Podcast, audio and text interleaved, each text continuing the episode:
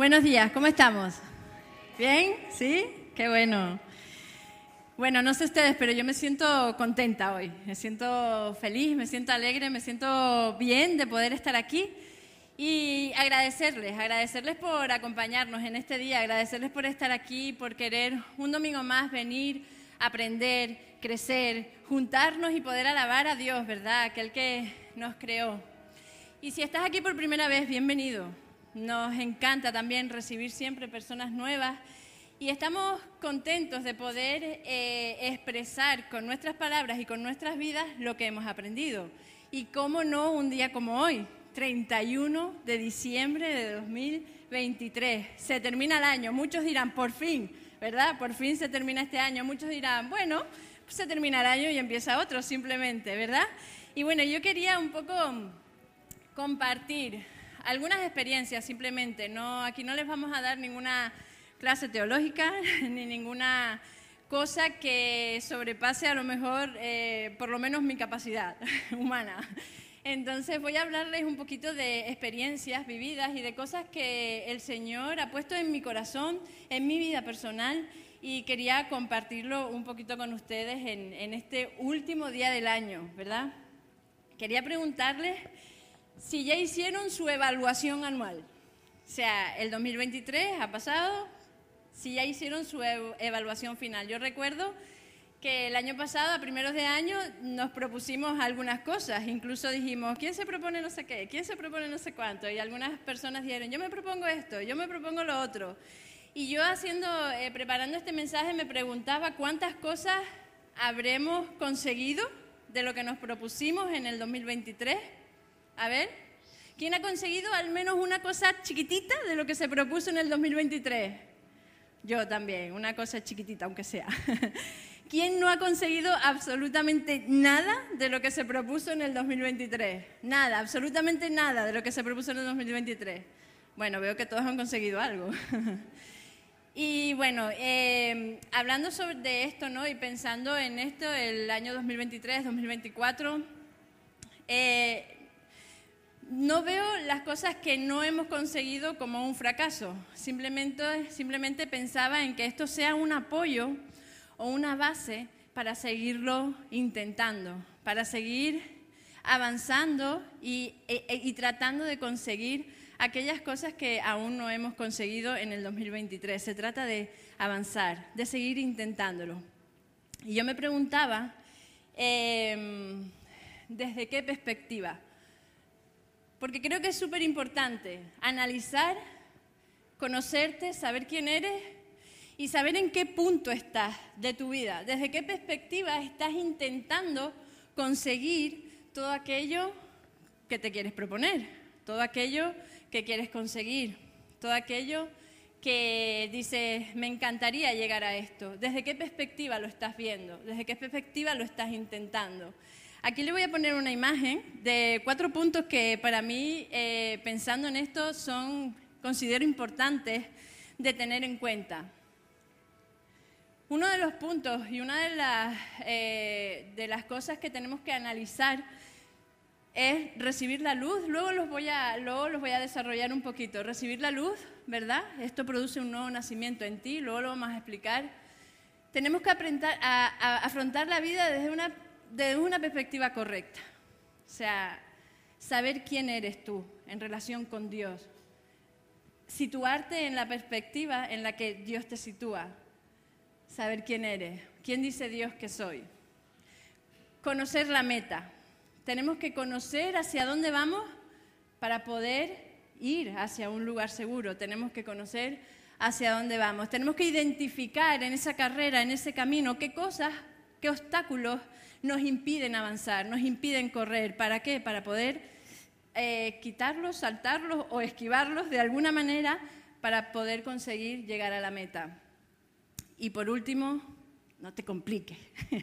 Esto es sencillo, no te compliques. No nos compliquemos la vida con cosas que no tenemos que complicarnos.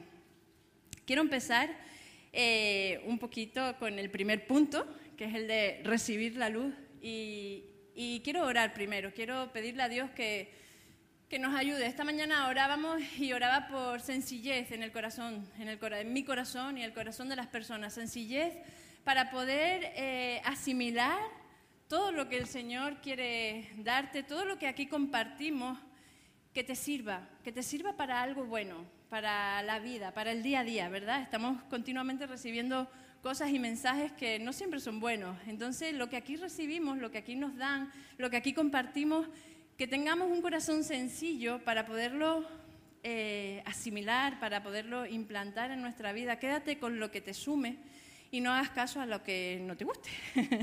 Quédate con lo que es bueno para ti y lo demás eh, no importa que lo deseches.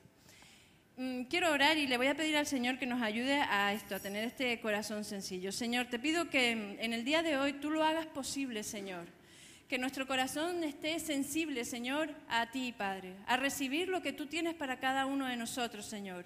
Gracias, Padre, porque cuando te escuchamos, Señor, cuando recibimos palabra de ti, Señor, cuando recibimos en nuestro corazón algo que nos agrada, nos pone contentos, Señor, y eso trae alivio a nuestras vidas, Señor. Y eso te pido para cada persona que está aquí en este momento, Señor, que tú tomes el control de sus mentes, Señor, de nuestras mentes, y que tú tomes, Señor, el control de cada cosa, de cada palabra que sale de mi boca, Señor, que seas tú en este momento, Señor. Gracias por haberme hablado, Señor. Gracias por tu palabra, porque tu palabra ha hecho, Señor, en mi vida lo que tú has querido, Señor. Y gracias por la oportunidad de compartirla en el día de hoy, Padre. Te pido, Señor, que tú estés obrando a través de este día, Señor, en el nombre de Jesús. Amén. Amén. Primer punto, encender la luz o recibir la luz. Yo no sé si se han propuesto en algún momento de sus vidas ordenar una habitación con la luz apagada. ¿Sí? Entrar a un lugar con la luz apagada e intentar poner orden. Bueno, es un desastre. ahí se tropiezan, ahí hay mucha inseguridad porque vamos a tientas y no sabemos a lo que nos tenemos que enfrentar. Hay mucho miedo porque no sabes si te vas a pinchar, si te vas a clavar algo, si te vas a tropezar, si ¿verdad? No, no, no sabemos a lo que nos vamos a enfrentar cuando entramos a una habitación con la, habitación, con, con la luz apagada. A esto me refiero en nuestra vida espiritual. Cuando queremos poner orden para empezar algo nuevo o para continuar algo o para emprender algo nuevo, tenemos lo primero que tenemos que hacer es clic, darle al interruptor y encender la luz. Depende de la luz que enciendas, abarca un poquito o abarcas mucho más. No sé si tú has entrado a una, a una habitación oscura con un fósforo, una cerilla encendida. Lo que puedes ver es mm, pues justamente lo que tienes aquí enfrente, ¿verdad? No, no, puedes ver más nada. Sin embargo, si entras con un foco, abarcas a un poquito más, ¿sí? Si entras ya con la luz del techo encendida, pues ves con claridad todo lo que hay en esa habitación. El tipo de luz que tú enciendas te va a dar claridad de una manera u otra. Antes quería, eh, o sea, cuando hablo de, cuando estoy hablando, esta mañana a las 7 de la mañana estaba repasando el programa en mi mente y estaba diciendo, cuando enfrentas la vida o cuando afrontas la vida, cuando enfrentas, afrontas, enfrentas, afrontas. Yo dije, uy, ¿qué digo? ¿Enfrentas o afrontas? y me puse a buscar en, en internet las diferencias de enfrentar y afrontar. Y me pareció tan curioso y tan interesante que dice, enfrentar conlleva una lucha y búsqueda de una victoria. Cuando digo enfrentar la vida, conlleva a una lucha en busca de una victoria. Sin embargo, si digo afrontar la vida, eh, significa aceptar los avatares y, y eh, no veo, perdón, tengo las gafas aquí. Dice eh, dice, aceptar los avatares y reveses de la vida, con la madurez de quien sabe, con la madurez de quien sabe que la realidad es mucho más grande que nosotros y que nuestro camino es aprender de ella para poder mirar atrás. Y me pareció tan curioso eh, la diferencia entre enfrentar y afrontar y dije, bueno, pues las dos cosas valen. En algún momento de nuestra vida vamos a tener que enfrentar y en algunos momentos de nuestra vida vamos a tener que afrontar. Entonces, las dos cosas valen, tenemos que aplicarlas conforme a nuestra situación en el momento preciso. Estábamos hablando de encender la luz, una luz pequeña, una luz grande, abarcas a mucho o abarcas a poco. Mira lo que dice en Juan 1, 6:13. Dice, Dios envió a un hombre llamado Juan el Bautista para que contara acerca de la luz, a fin de que todos creyeran por su testimonio. Juan no era la luz, era solo un testigo para hablar de la luz, aquel que es la luz verdadera, quien da luz a todos, venía al mundo. Vino al mundo, vino al mismo mundo que él había creado, pero el mundo no lo reconoció. Vino a los de su propio pueblo y hasta ellos lo rechazaron. Escuchen esto, pero a todos los que creyeron en él y lo recibieron, les dio el derecho de llegar a ser hijos de Dios. Ellos nacen de nuevo, no mediante un, no, mediante un nacimiento físico, como resultado de la pasión o de la iniciativa humana, sino por un medio de, sino por, por medio de un nacimiento que proviene de Dios. Y también dice en Juan 8:12, Jesús habló una vez más al pueblo y le dijo, yo soy la luz del mundo. Si ustedes me siguen, no tendrán que andar en oscuridad, en la oscuridad, porque tendrán la luz que lleva a la vida. Jesús vino a despertarnos a una realidad que antes no teníamos. Jesús vino a esta tierra a despertarte a ti y a mí a una, a una realidad que no teníamos o que no veíamos. Jesús vino a darnos la oportunidad de nacer de nuevo, un nuevo nacimiento. Ahora les explico lo que, lo que según en, mi opinión y lo que he aprendido y lo que hemos vivido, lo que es un nuevo nacimiento. Pero Él vino a despertarnos. Si no enciendes la luz de esa habitación y aceptas al Señor, a Jesús, y dices, yo creo en ti, Jesús, no vas a tener esta, esta oportunidad. Pero Él vino a despertarnos a esa nueva oportunidad de conocerle, de saber realmente el por qué y el para qué eh, ¿cuál es el propósito divino que tú tienes en esta tierra?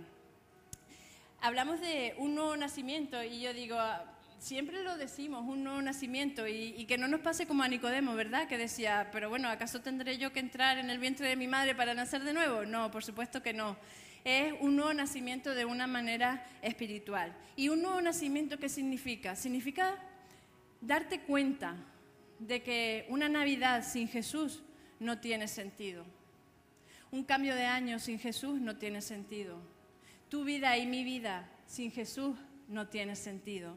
Eso es un nuevo nacimiento. Despertar a eso, a darte cuenta de que sin Jesús nada tiene sentido, ni en tu vida, ni en mi vida. Ni en mi vida. Esto produce en nosotros un cambio de dirección reconocer lo que Jesús hizo en la cruz, reconocer un amor tan grande y tan infinito por ti y por mí, eso produce en nosotros un cambio de dirección. Cuando yo voy para allá, pues ahora voy para acá. Les cuento un, testimonio muy pequeñito en cuanto a esto. Saben, yo conocí al Señor hace ya muchos años, muchísimos años.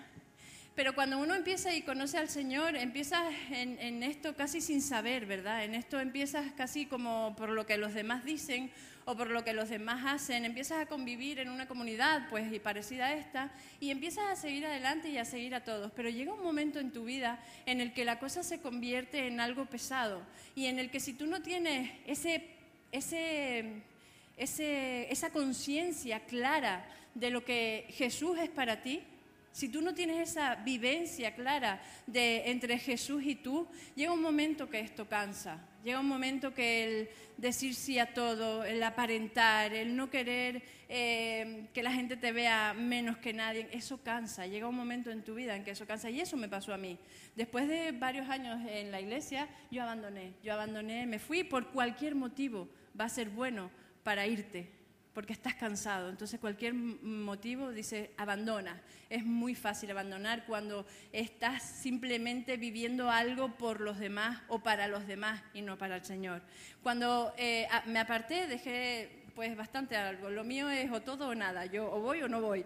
Yo fui regularmente durante mucho tiempo y cuando no fui más, no fui más durante mucho tiempo también.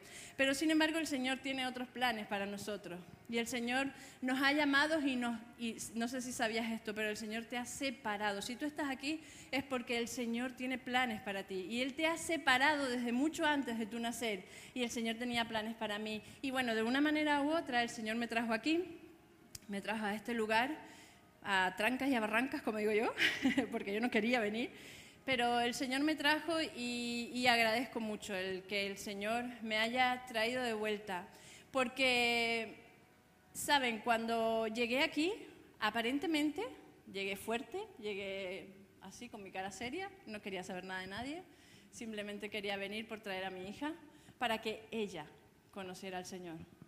Pero por dentro yo estaba destrozada, por dentro parecía un trapito. Y el Señor lo sabía, el Señor tenía planes mayores para mi familia, para mi hija y para mí.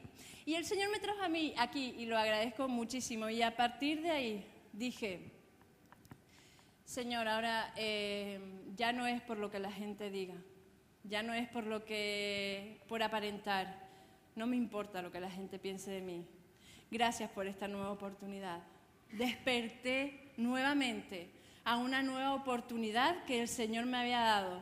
El Señor sabe que este camino a veces es grande, a veces nos puede, a veces nos supera. El Señor lo sabe, pero nos da una oportunidad, otra oportunidad y otra oportunidad. Cada día tú tienes una nueva oportunidad de decir, Señor, yo quiero seguirlo intentando.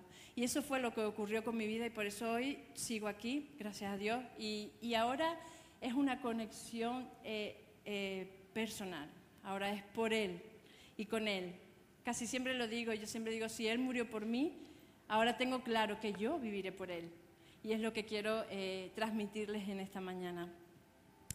Eh, Jesús nos da esa nueva oportunidad de nacer espiritualmente, de renacer a algo nuevo, algo diferente, algo diferente a lo que veníamos acostumbrados a vivir en nuestro día a día. No pienses en cosas grandes, sino en tu día a día, a lo que vienes acostumbrado a vivir. Probablemente estés obstinado o no, o estás feliz, pero sientes que algo te falta. Eso que te falta es Jesús.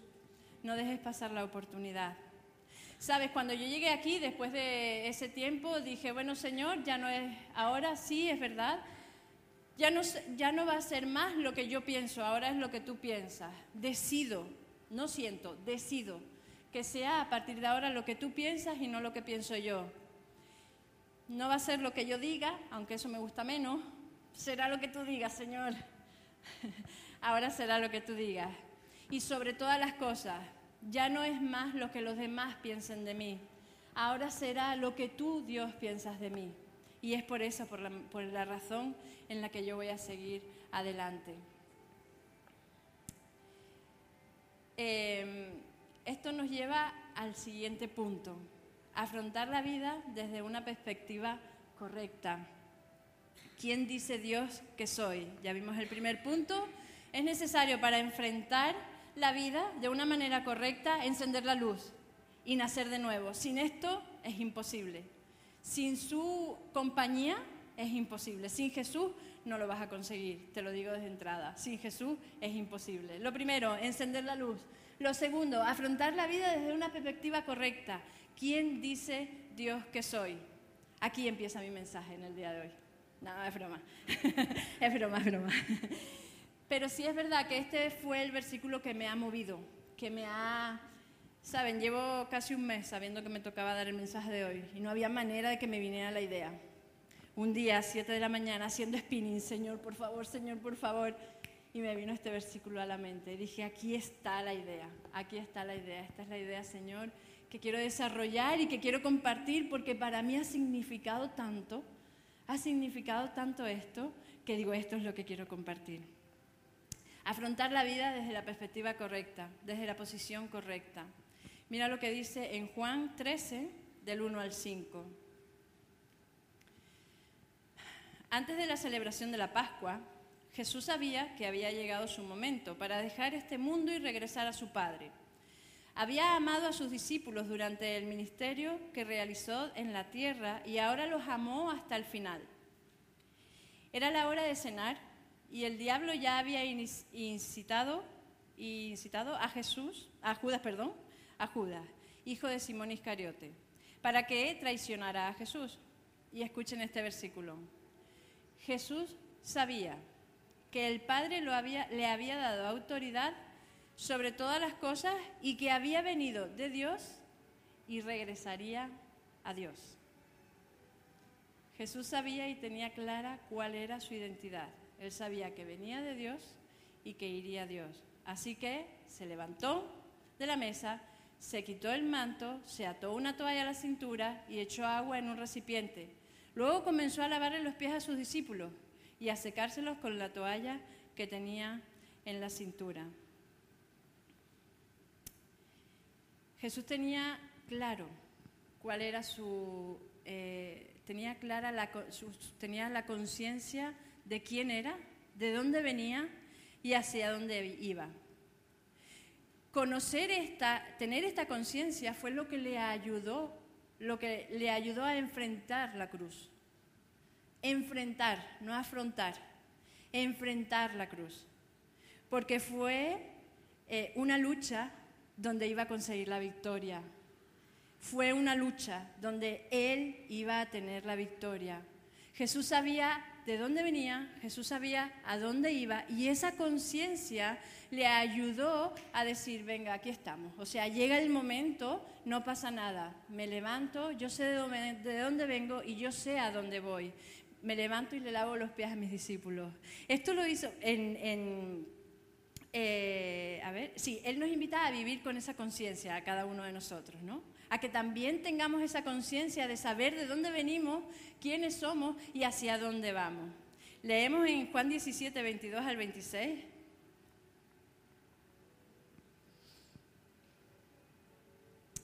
Dice, este versículo me, fascina. Dice, les he dado eh, la gloria que tú me diste.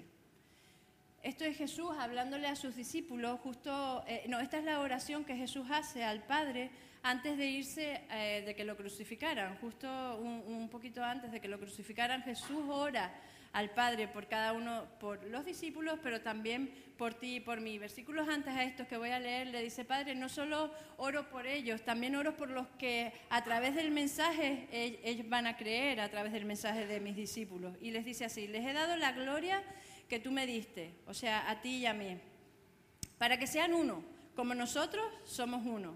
Yo estoy en ellos y tú en mí. Que gocen de una unidad tan perfecta que el mundo sepa que tú me enviaste y que los amas tanto como me amas a mí. Padre, quiero que, lo que los que me diste estén conmigo donde yo estoy. Entonces, podrán ver toda la gloria que me diste, porque me, ama, porque me amaste aún antes de que comenzara el mundo.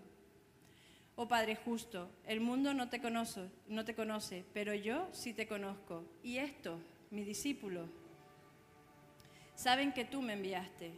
Yo te he dado a conocer a ellos y seguiré haciéndolo.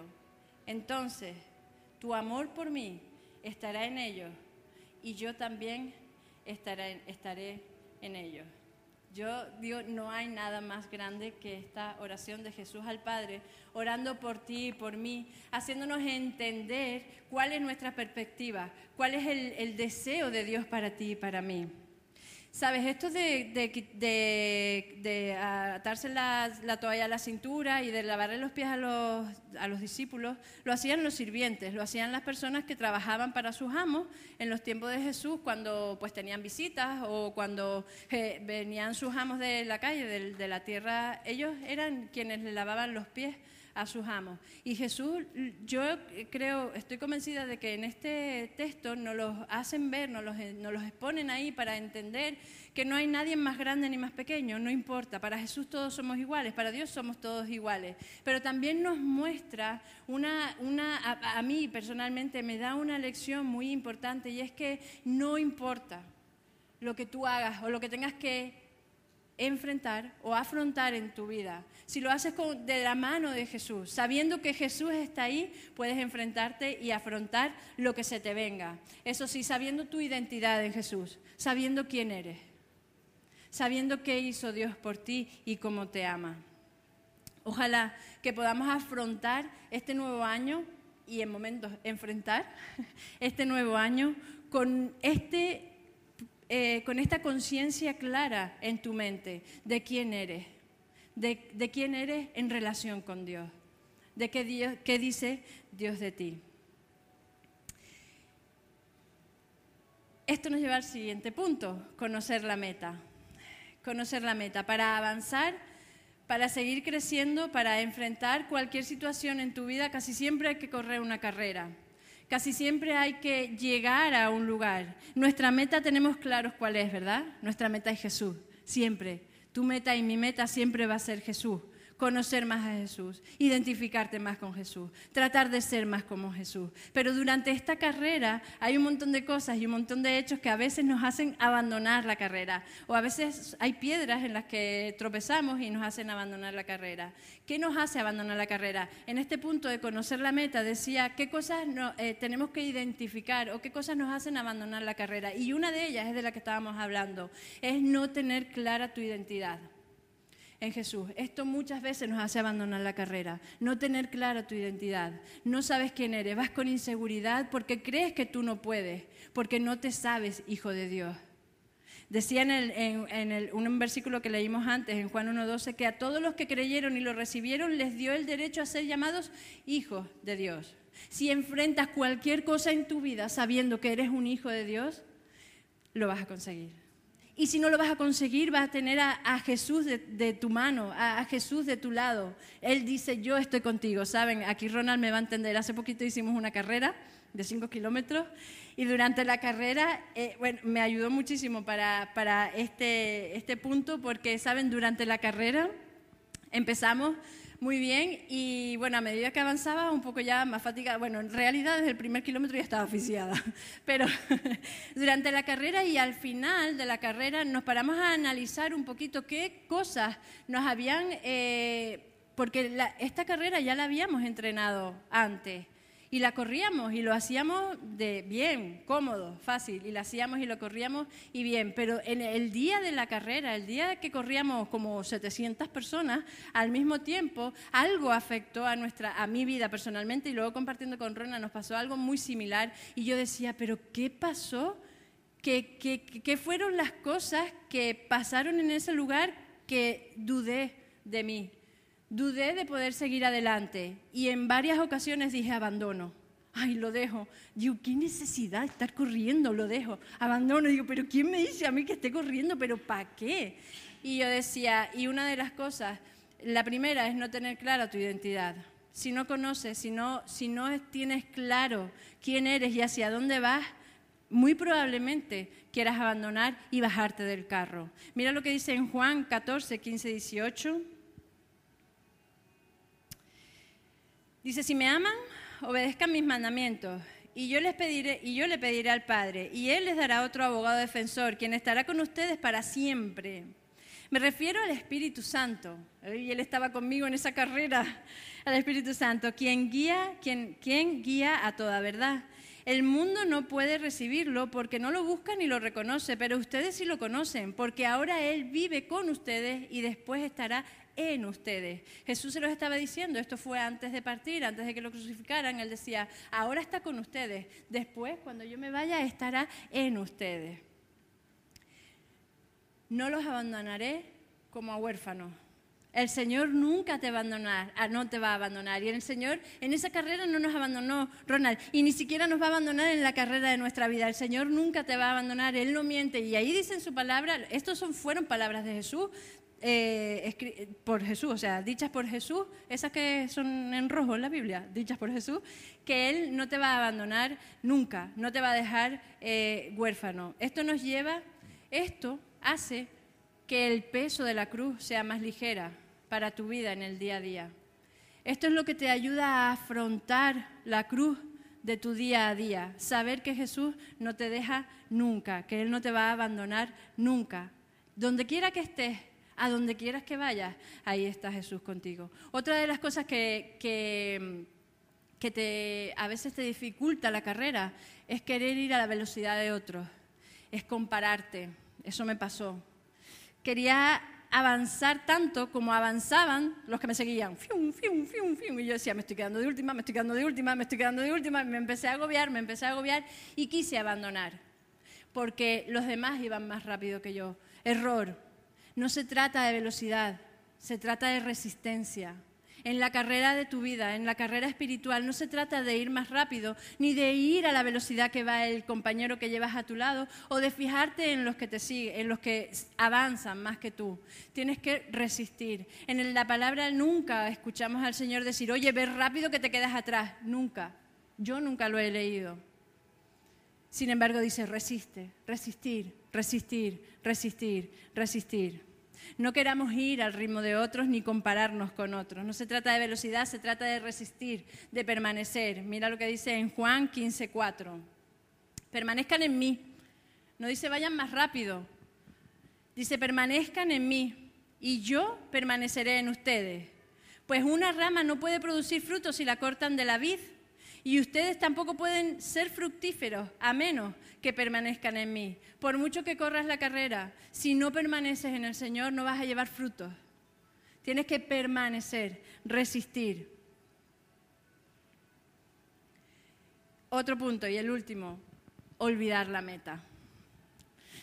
En la carrera olvidamos la meta. Yo decía, Conchi, solo tienes que resistir, no importa ir más lento, no importa llegar de último, no importa yo le decía, vamos Ronald, vamos a cruzar la meta juntos.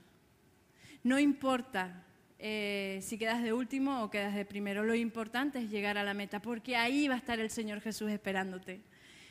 El Señor, para, para Dios no hay tiempo, el Señor tiene todo el tiempo. Y cuando tú llegues a la meta, Él te va a recibir. Da igual si llegas antes, de última, de primera, da igual. Lo importante es llegar a la meta. Y esto no lo podemos olvidar nunca, porque si no, no vamos a llegar, no lo vamos a lograr. Nos vamos a desviar de cualquier manera, nos vamos a despistar de cualquier manera, nos vamos a cruzar, nos vamos a ir por aquí o simplemente vamos a abandonar y no llegaremos a la meta si olvidamos que nuestra meta es estar con el Padre. Mira lo que dice en Juan 14, 1, 6. Dice, no dejen que el corazón se les llene de angustia. Uy, lo tenía que haber leído antes de la carrera porque me angustié muchísimo. Confíen en Dios y confíen también en mí. En el hogar de mi padre hay, hay lugar más que suficiente. Si no fuera así, ¿acaso les, les habría dicho que voy a preparar un lugar? Si no hubiera un lugar ahí arriba para nosotros, ¿acaso creen que Jesús nos hubiera dicho voy a preparar un lugar para ustedes? Cuando todo esté listo, volveré para llevarlos, para que siempre estén conmigo donde yo estoy. Esa es nuestra meta, estar con Jesús donde Él está. Y ustedes conocen el camino que lleva, y ustedes conocen el camino que lleva a donde voy. No, Señor, no lo conocemos, dijo Tomás. No tenemos ni idea de a dónde vas. ¿Cómo vamos a conocer el camino?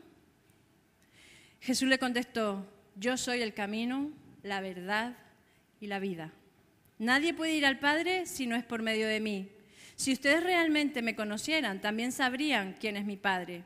De ahora en adelante, ya lo conocen y lo han visto. Jesús es nuestra meta, Él es la meta, Él es el camino, Él es la verdad y Él es la vida. Me encanta este Tomás, me encanta Tomás. Tomás dice, mira, yo no tengo ni idea de cuál es el camino. Tomás es un, es un seguidor del Señor. Tomás había estado con él todo el tiempo que el Señor eh, había estado en el servicio eh, sirviendo aquí, en su misión en la tierra, y Tomás estaba con él. Y cuando, y saben, yo creo que en este momento de sus vidas, cuando Jesús les está diciendo esto, es justo antes de la crucifixión, y estaban en un momento importante en sus vidas estaban en un momento determinante en sus vidas. Aquel amigo, Jesús, que había estado con ellos en tantas experiencias y en tantas cosas, recorriendo una carrera juntos, de repente les dice, miren, me voy, me voy a ir. De, de repente les dice, me voy a ir, ya de pronto no voy a estar. Y me encanta Tomás porque y, Jesús le dice, bueno, ustedes conocen el camino. Y Tomás le dice, mira, no tengo ni idea de cuál es el camino. ¿Cómo vamos a conocer el camino? No sé cuál es el camino. Y sabes, la duda esta de Tomás, eh, la duda de Tomás, a ver, que lo tengo por aquí, sí. La duda de Tomás y su fe, porque Tomás tuvo dudas, pero después tuvo una fe, después de solventar esas dudas, tuvo una fe que él proclamó al Señor Jesús después de su resurrección y no se cayó la boca. Esta duda de Tomás a mí me da varias lecciones. Primero, la honestidad de la fe. No pasa nada por tener dudas. Durante, en el camino, en la carrera, vamos a tener dudas y no pasa nada por ello. Jesús lo sabe.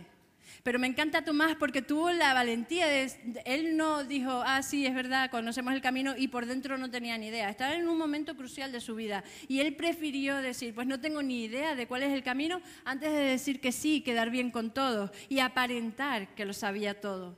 Tomás le dijo, pues no tengo ni idea de cuál es el camino, hay lugar para la duda. Y Jesús no lo juzgó por ello. Jesús no juzgó a nadie porque tengas dudas. Jesús en este caso le ayudó y le dio respuesta a su duda. La importancia de la evidencia personal es una lección que me da también esta historia de Tomás. Es muy importante lo que hablábamos antes, esa evidencia personal, que tú tengas tu conexión personal con el Señor Jesús y que tus dudas, que en muchas ocasiones sea una vivencia personal entre tú y Jesús quien lo resuelva. Tomás no quería seguir al Señor por lo que los demás dijeran o por lo que los demás oían, aunque lo llamaban Tomás el incrédulo, pero esta incredulidad de Tomás eh, le llevó a tener fe, le llevó a resolver sus dudas, a preguntar y a solventar estas dudas. Y luego fue un hombre de fe. La gracia y la comprensión de Jesús. A pesar de las dudas de Tomás, él nunca lo rechaza. ¿Qué hace él? Le da, la evidencia que necesita. Sabemos que Tomás fue el que le dijo que necesitaba ver las heridas de sus manos para poder creer que Jesús había resucitado. En, varias, en estas dos ocasiones Jesús le da la evidencia que Tomás necesita porque Jesús sabe que a veces esto es muy grande para nuestra mente tan pequeñita.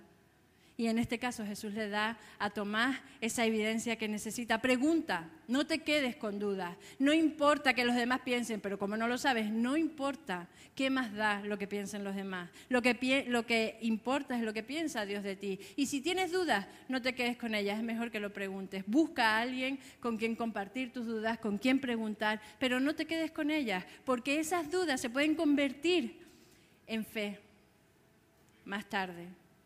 La transformación de, la duda en fe, lo que estaba hablando. La duda no tiene por qué ser el final. La duda no es el final de la historia. Tomás pasó de la incredulidad a la fe por preguntar, por resolver sus dudas. Hay esperanza también para las personas que dudamos a lo largo de la carrera, que es larga a veces, a veces no, a veces es larga y tediosa la carrera. Hay esperanza, para cuando tienes dudas, pero recuerda permanecer, permanecer en la carrera, permanecer en la carrera, no abandonar, no la abandones, permanece. Y nuestro último punto, el último punto en el que quiero que pensemos, que es importante para eh, enfrentar y afrontar este nuevo 2024. Es un reto que yo me propongo a mi vida misma, a mi propia vida. Es un reto que yo dije, este año quiero ser menos complicada. No te compliques, es el último eh, punto del que quiero, en, el que, quiero que pensemos un poquito, que pensemos juntos. No te compliques. Hazte lo sencillo, hazte lo fácil. Ya la vida es lo suficientemente complicada como para que tú y yo lo sigamos complicando. Y me gustaría hacerte una pregunta. Es una pregunta un poco extraña, ¿vale?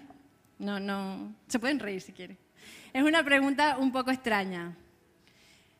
Eh, a ver, ¿se las hago ya o no? ¿Sí? Tengo que utilizar, reconozco que me reí yo sola mucho en casa porque, claro, ahora lo van a entender. Tuve que cambiar la palabra, ¿vale? Bueno, les voy a hacer la pregunta. ¿Se consideran, pon la damarifoto, porfa.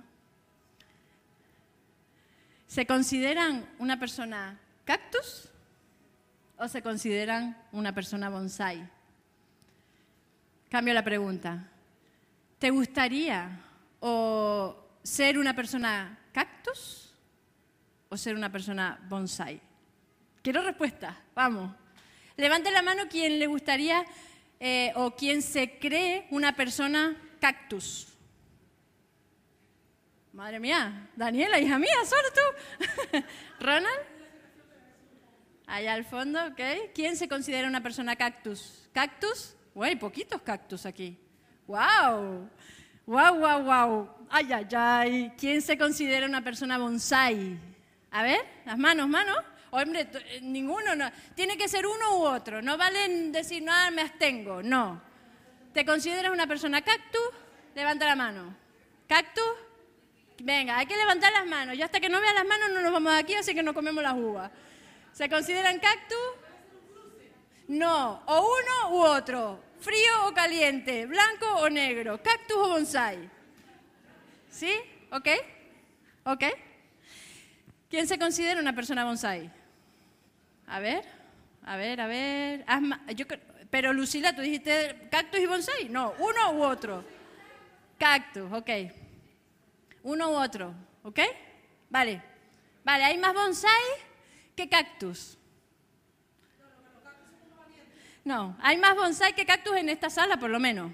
Te voy a leer algo. Cuando tú buscas en internet y buscas mantenimiento de un cactus, dice esto. Cactus. Los que se identifican como cactus. Mira lo que dice en internet de cómo se mantiene un cactus. No necesita mantenimiento. Por lo general los cactus no necesitan mucho riego. Durante el invierno será suficiente si lo riegas una vez al mes y durante el verano hazlo solo cuando veas la tierra que está seca.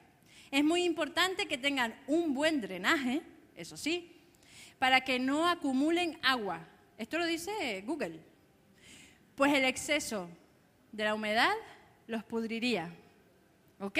Esos son ustedes los cactus, vale.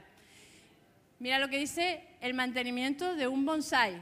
Bueno, les voy a decir una sola cosa, porque había una larga lista de cómo hay que mantener un bonsai, ¿ok? Mantener constante luz, la temperatura y la humedad, además de escoger una, buena ubicación adecuada y regarlo constantemente. Hay que abonarlo periódicamente, también debes pinzarlo, recortarlo, hojas y ramas, conservar su silueta, bla, bla, bla, bla, bla, bla, bla, bla. Había una larga interminable de cómo tenemos que cuidar a un bonsai. No te compliques la vida, sé cactus. no nos compliquemos la vida, seamos cactus.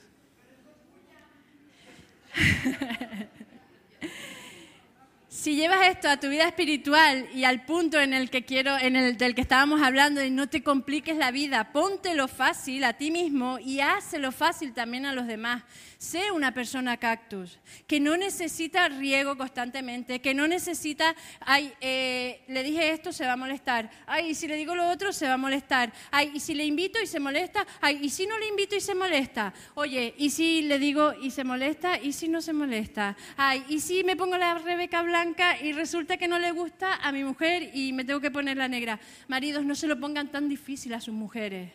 Mujeres, no se lo pongan tan difíciles a sus maridos. Hijos, no se lo pongan tan complicado a sus padres. Sean personas sencillas. Sean personas cactus, que no necesitan de ese mantenimiento constante, de ese riego constante, de que me pongan en este trocito de, para que me llegue el rayito de luz, de que me cambien hoy porque hoy me siento que tengo que ponerme en este rayito de luz. Si llevo la cubeta transparente para no pónganselo fácil a ustedes mismos, porque esto les complica la vida. Nos complica. Los, los bonsáis son muy complicados. Muy complicados. No te compliques tanto la vida.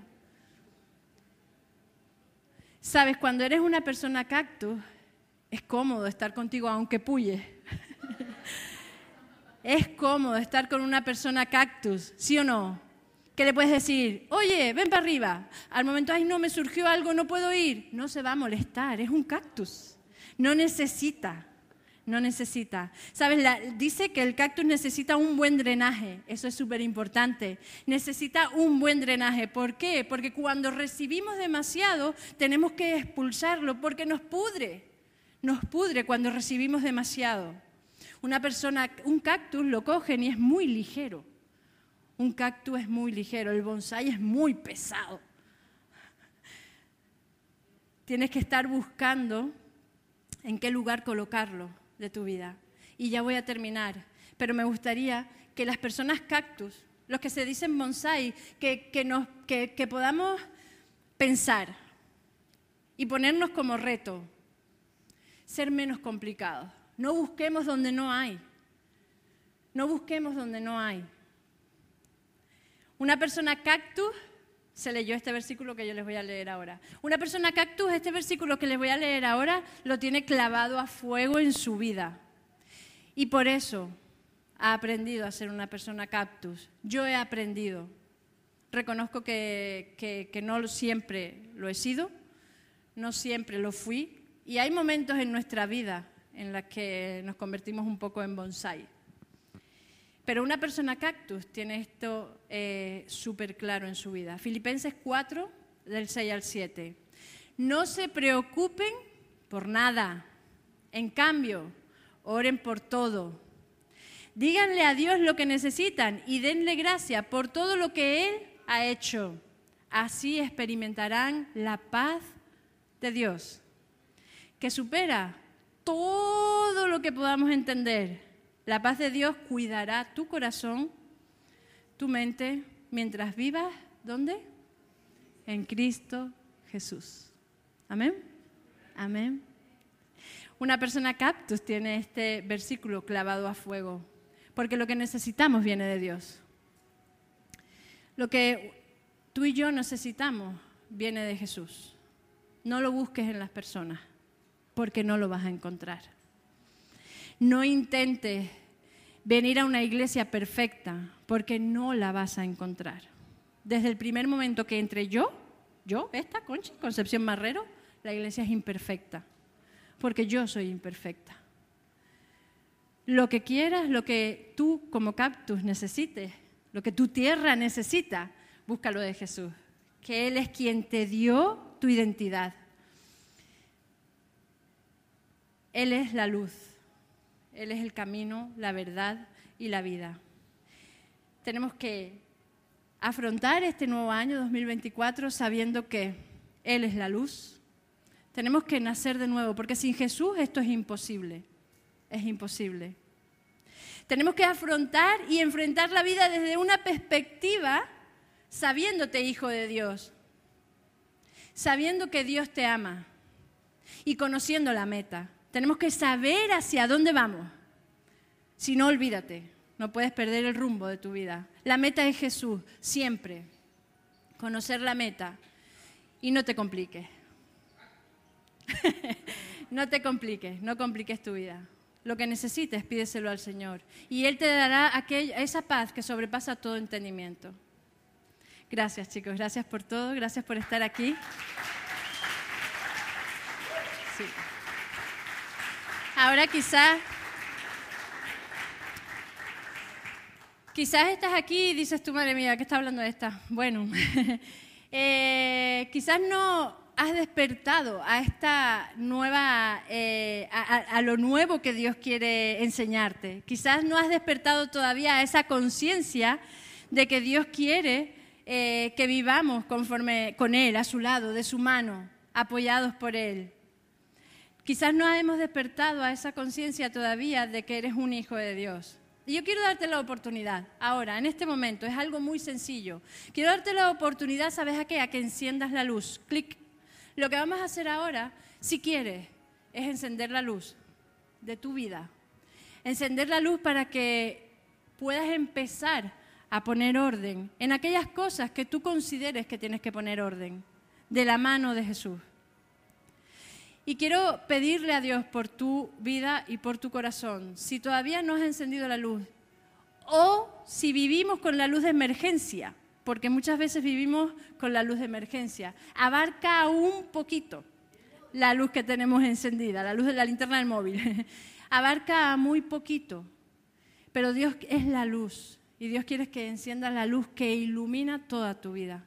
Y le voy a pedir a Dios por esto. Y si tú quieres, ahora si quieren, pónganse de pie y vamos a, vamos a orar, vamos a pedirle a Dios por aquellas personas que en el día de hoy quieren hacer clic en el interruptor, encender la luz y decirle, Señor, ilumíname. Señor, quiero nacer de nuevo. Señor, quiero que ahora tú tengas el control de mi vida. Padre, quiero darte gracias por este día, Señor. Gracias porque tú viniste a ser la luz del mundo.